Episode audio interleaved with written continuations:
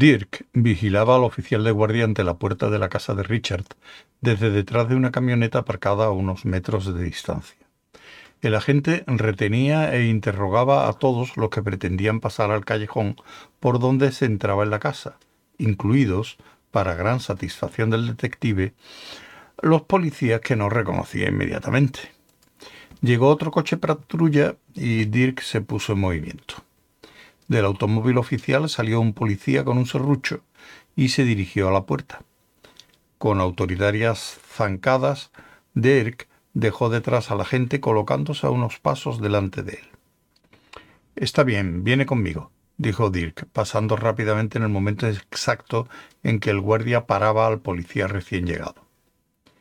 Ya estaba dentro y subiendo las escaleras cuando el policía del serrucho, que seguía detrás de él, le dijo Oiga, disculpe, señor. Dirk acababa de llegar al sitio donde el sofá obstruía el paso. Se detuvo y dio media vuelta. Quédese ahí y vigile el sofá, ordenó. Que nadie lo toque. ¿Entendido? Nadie. El agente pareció confundido durante un momento. Tengo órdenes de cerrarlo. Contraorden, vociferó Dick. Vigílelo como un halcón. Quiero un informe completo. Se dio la vuelta y pasó por encima del sofá. Unos momentos después se encontraba en una amplia zona despejada. Era el nivel más bajo de los dos pisos de que se componía el apartamento de Richard. ¿Ha registrado eso? preguntó bruscamente a otro agente que estaba sentado a la mesa del comedor de Richard estudiando unas notas. Sorprendido, el agente alzó la vista y empezó a ponerse en pie. Dirk señalaba la papelera. Pues sí. Regístrelo otra vez. Siga registrando. ¿Quién está aquí? Bueno, pues no dispongo de todo el día. El detective inspector Mason acaba de marcharse con bien, lo voy a sustituir. Estaré arriba si me necesitan, pero no quiero que me interrumpan a menos que sea muy importante. ¿Entendido? ¿Y quién es? No veo que registre la papelera. Sí, muy bien, señor. Yo quiero un registro minucioso, ¿entiende? Pues... Manos a la obra. Dirk se precipitó escaleras arriba y entró en el despacho de Richard. Vio la cinta exactamente donde Richard le había dicho, sobre la enorme mesa donde estaban los seis Macintosh. Iba a guardársela en el bolsillo cuando le llamó la atención la imagen del sofá de Richard que giraba lentamente en la pantalla del Macintosh mayor. Se sentó al teclado y exploró durante un rato el programa que Richard había confeccionado pero enseguida comprendió que en su forma actual poco explicaba por sí solo y no se enteró de mucho. Al fin logró desatascar el sofá y moverlo escaleras abajo, pero luego se dio cuenta de que para hacerlo bien tenía también que desplazar un trozo de pared. Con un gruñido de irritación lo dejó. Miró el otro ordenador, que exhibía una curva sinusoidal.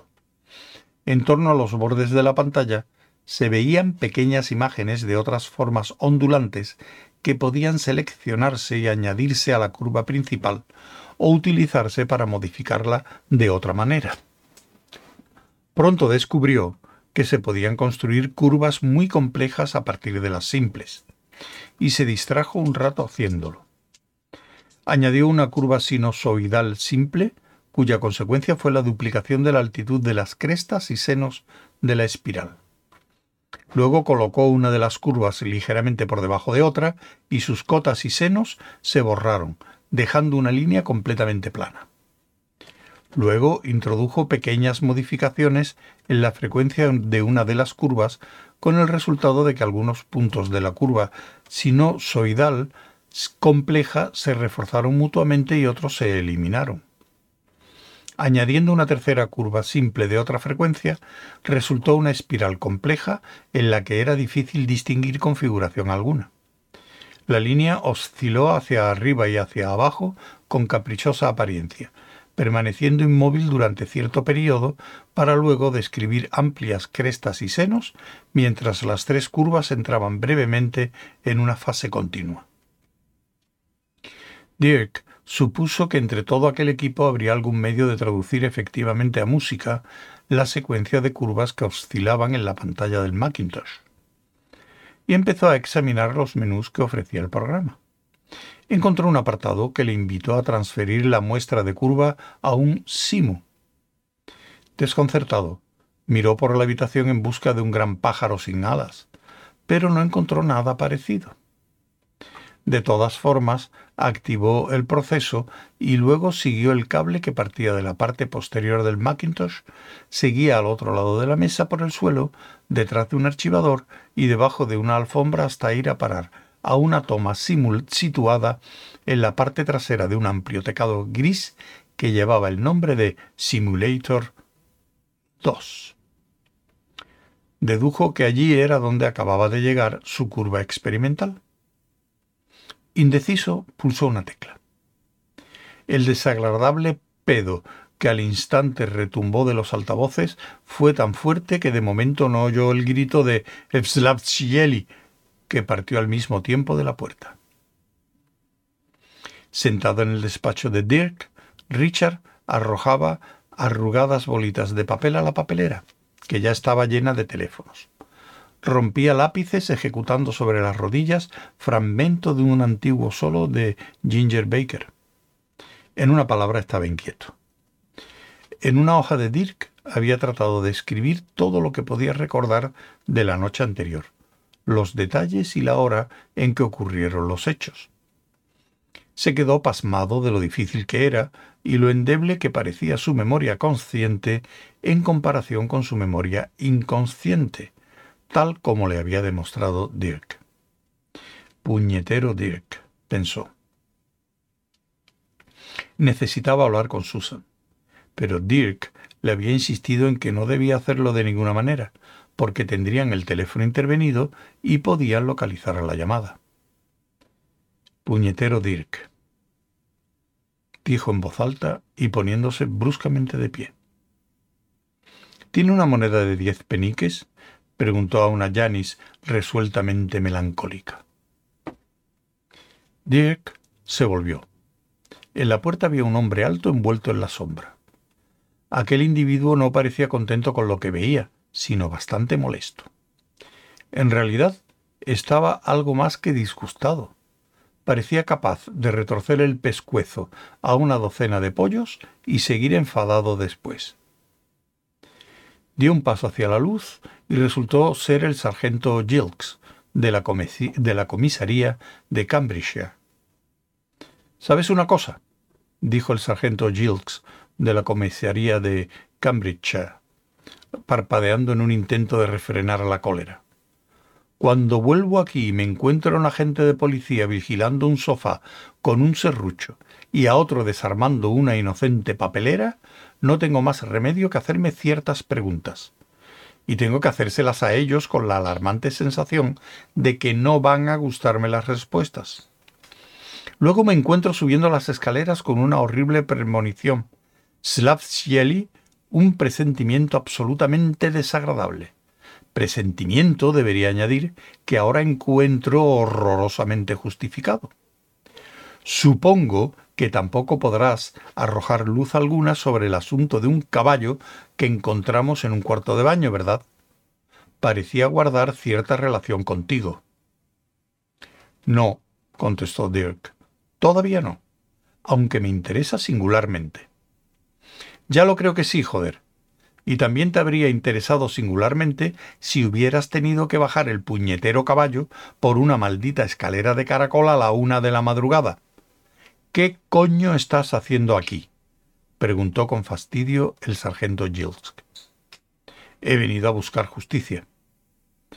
Bueno, yo no me meto en eso y tampoco me meteré en el terreno de la metropolitana. ¿Qué sabes de Macduff y Way? ¿De Way? Nada, aparte de lo que sabe todo el mundo. A Macduff lo conocí en Cambridge.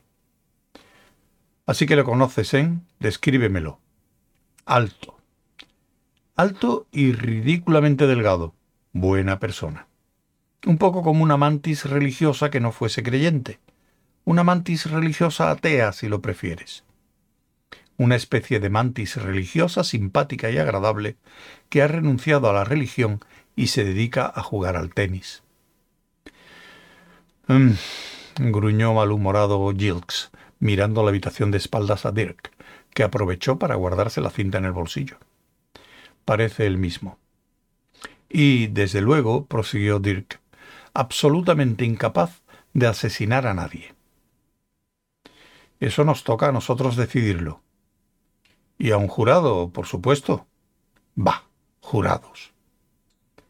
Aunque las cosas no llegarán tan lejos, evidentemente, porque los hechos hablarán por sí solos mucho antes de que a mi cliente lo cite un tribunal.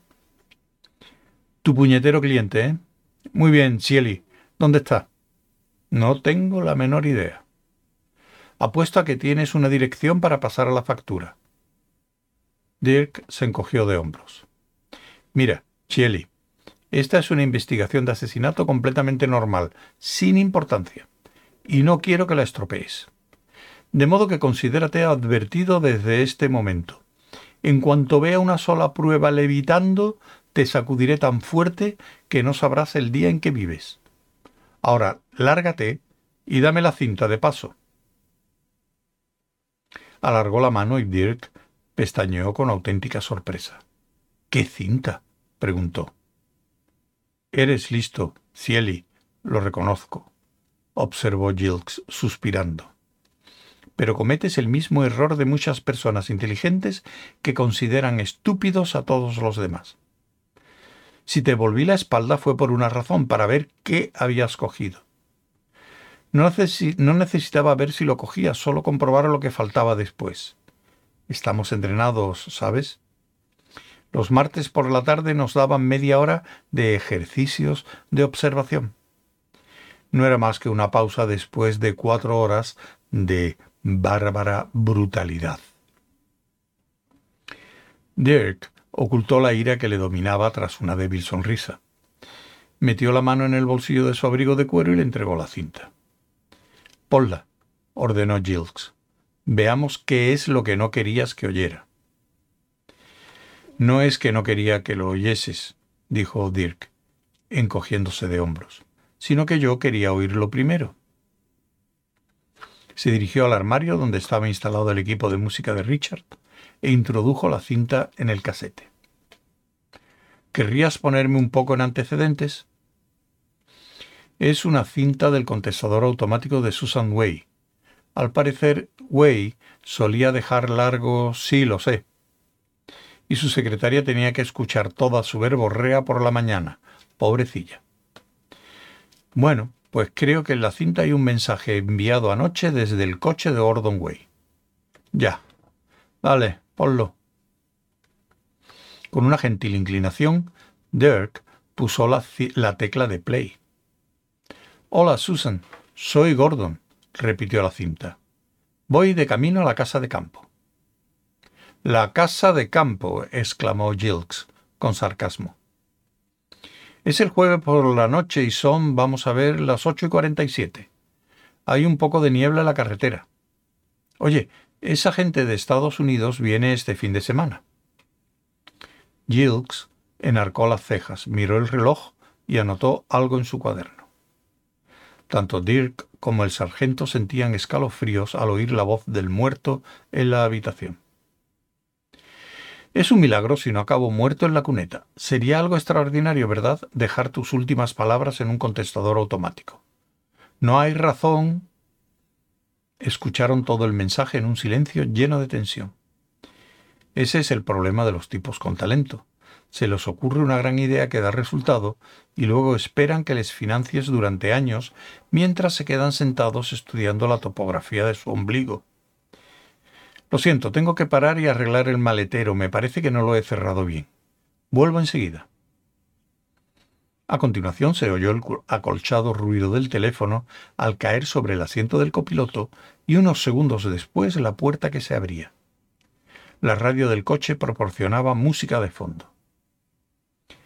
Unos instantes después, apagado pero inconfundible, llegó el estampido de una escopeta de caza de dos cañones.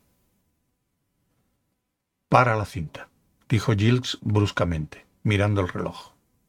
Han pasado tres minutos y veinticinco segundos desde que mencionó que eran las 8.47. Volvió a mirar a Dirk. Quédate aquí y no te muevas, no toques nada. He anotado la posición de cada partícula de aire de esta habitación, de modo que hasta sabré cómo has respirado. Se dio la vuelta y salió con movimientos enérgicos. Bajó las escaleras y Dirk le oyó decir Tackett, ve a la oficina de Way Forward. Investiga los detalles del teléfono del coche de Way. Número, compañía. La voz se disipó escaleras abajo. Sin perder tiempo, Dirk bajó el volumen del equipo de alta fidelidad y puso de nuevo la cinta en funcionamiento. La música siguió durante un rato. Dirk tamborileó con los dedos, frustrado. Dio un momento a la tecla de rebobinado hacia adelante. Seguía la música. Pensó que buscaba algo, pero no sabía qué. Esa idea le dejó seco. Era evidente que buscaba algo. Estaba claro que no sabía qué. La conciencia de que no sabía exactamente por qué hacía lo que hacía le dejó helado y electrizado. Se dio la vuelta despacio, como la puerta de un frigorífico al abrirse. En la habitación no había nadie, al menos nadie que pudiera ver, pero reconocía el escalofrío que le recorría la piel y lo detestaba por encima de todas las cosas. Si alguien puede oírme, dijo en un feroz murmullo, que escuche bien esto. Mi mente es el centro de mi ser y todo lo que en ella ocurra es cosa mía. Otras personas quizás crean lo que quieren creer, pero yo no hago nada sin saber claramente por qué. Si quiere algo, dígamelo, pero no se le ocurra dirigir mi voluntad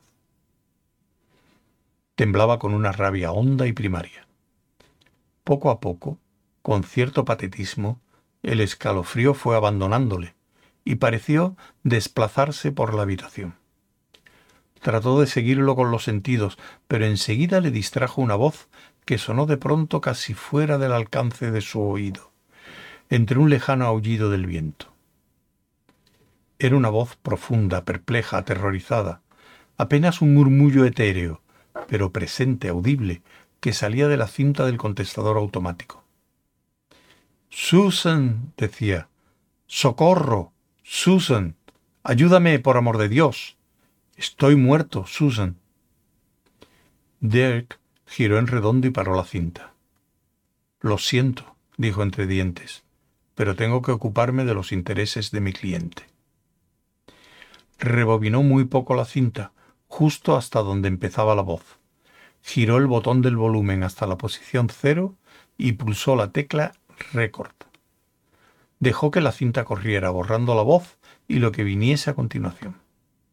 Si la grabación tenía que servir para establecer la hora de la muerte de Gordon Way, Dirk no quería que el asesinado diera luego muestras de una embarazosa presencia en la cinta, aunque aun cuando fuera para confirmar que estaba muerto. De pronto pareció brotar una gran emoción en el ambiente. Una oleada de energía barrió la estancia, haciendo vibrar los muebles a su paso. Dirk observó que se dirigía hacia un armario cercano a la puerta sobre el cual, según descubrió de pronto, estaba el contestador automático de Richard. La máquina empezó a dar sacudidas sin desplazarse de su sitio pero se inmovilizó en cuanto Dirk se aproximó a ella. Despacio, con suavidad, Dirk alargó la mano y pulsó la tecla que ponía el aparato en posición contestar. La turbulencia en el ambiente volvió entonces a atravesar la habitación hasta la mesa de Richard, donde los anticuados teléfonos de disco casi se ocultaban entre montones de papeles y disquetes flexibles. Dirk adivinó lo que iba a pasar, pero prefirió observar que actuara. Uno de los teléfonos se descolgó. Dirk oyó la señal de línea. Luego, despacio y con evidente dificultad, el disco empezó a girar. Se movía poco a poco, a sacudidas, cada vez más despacio y luego, de pronto, volvía al principio. Hubo una pausa momentánea.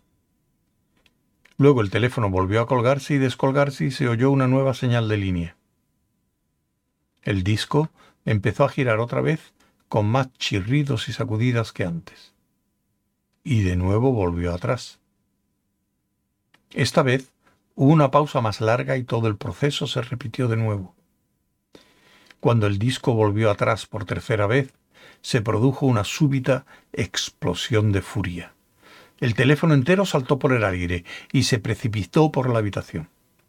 El cordón se enrolló en torno a una lámpara de pie que se interponía en su camino y la estrelló contra el suelo en una maraña de cables, tazas de café y disquetes. Una pila de libros cayó precipitadamente de la mesa. La silueta del sargento Gilks se recortó impasible en el umbral. Voy a entrar otra vez, anunció. Y cuando lo haga no quiero que siga pasando nada de eso. ¿Queda entendido? Dio media vuelta y desapareció. Dirk se precipitó de un salto al casete y pulsó el rebobinado. Luego se volvió y masculló. No sé quién eres, pero lo supongo. Si quieres que te ayude, no vuelvas a meterme en esos líos. Gilks volvió a aparecer poco después. Ah, ya estás otra vez, dijo, observando los destrozos con mirada impasible. Haré como si no viese nada, para no hacer preguntas cuyas respuestas, estoy seguro, no harían sino irritarme. Dirk lo miró encolerizado. En el momentáneo silencio que siguió, un leve zumbido llamó la atención del sargento Gilks, que miró bruscamente al magnetófono. ¿Qué hace esa cinta? Rebobinándose. Dámela. La cinta llegó al principio y se paró justo cuando Dirk alargaba la mano hacia ella. La sacó y se la entregó a Gilks. Por molesto que sea, esto parece limpiar a tu cliente de toda sospecha, anunció el sargento. La compañía del teléfono del coche ha confirmado que la última llamada que se ha hecho desde el mismo fue a las 8.46 de la noche de ayer, momento en el cual tu cliente dormitaba ligeramente ante varios cientos de testigos. Digo testigos, aunque en realidad eran estudiantes, pero quizás nos veamos obligados a suponer que no todos mienten.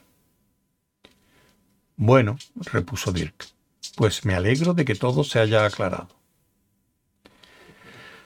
Nosotros nunca pensamos que fuese verdaderamente culpable, por supuesto, solo que había hechos que no encajaban. Y ya nos conoces, nos gusta obtener resultados pero dile que todavía queremos hacerle algunas preguntas. Si por casualidad me encuentro con él, se lo diré. No te olvides de hacerlo, ¿eh? Bueno, sargento, ya no le entretengo más, dijo Dirk, señalando la puerta con desenvoltura. No, Shelley, pero yo te entretendré a ti si no te largas dentro de treinta segundos. No sé qué coño andas buscando pero preferiría no enterarme para dormir más tranquilo en el despacho. Largo. Entonces le deseo que tenga un buen día, sargento. No diré que ha sido un placer, porque no lo ha sido. Dirk salió a paso ligero de la habitación y luego del apartamento, observando con pena que donde antes había un magnífico sofá suntuosamente atascado en medio de las escaleras, ahora solo había un pequeño y triste montón de Serrín. Michael Wenton Weeks levantó bruscamente la vista del libro. De pronto se sentía lleno de resolución, ideas, imágenes, recuerdos, intenciones. Todo se le agolpaba y cuantas más contradicciones surgían, más parecía encajar la situación, más casaba los detalles. Al fin Después de limar asperezas y ajustarlos poco a poco, la conjunción era perfecta. Aunque la espera le había parecido una eternidad donde imperaba el fracaso, la debilidad, la soledad y la oscura y la oscura impotencia. Ahora todo se había convertido en realidad. Todo había pasado. Se rectificaría el desastroso error. ¿Quién lo había ideado? No importaba. El ajuste se había realizado y era perfecto. Miró por la ventana la bien cuidada calle Chelsea y no le importaba si lo que veía eran seres viscosos con patas o si todos eran Mr. A. J. Ross. Lo que importaba era que lo que le habían robado y lo que se verían obligado a devolverle. Ross ya era el pasado, y lo que ahora le interesaba estaba más allá del pasado. Sus grandes y tiernos ojos de vaca volvieron a los últimos versos de Kubla Khan. El ajuste estaba hecho, todo casaba. Cerró el libro y se lo guardó en el bolsillo. Ya estaba despejado su camino de vuelta. Sabía lo que tenía que hacer. Solo tenía que comprar algo antes de hacerlo.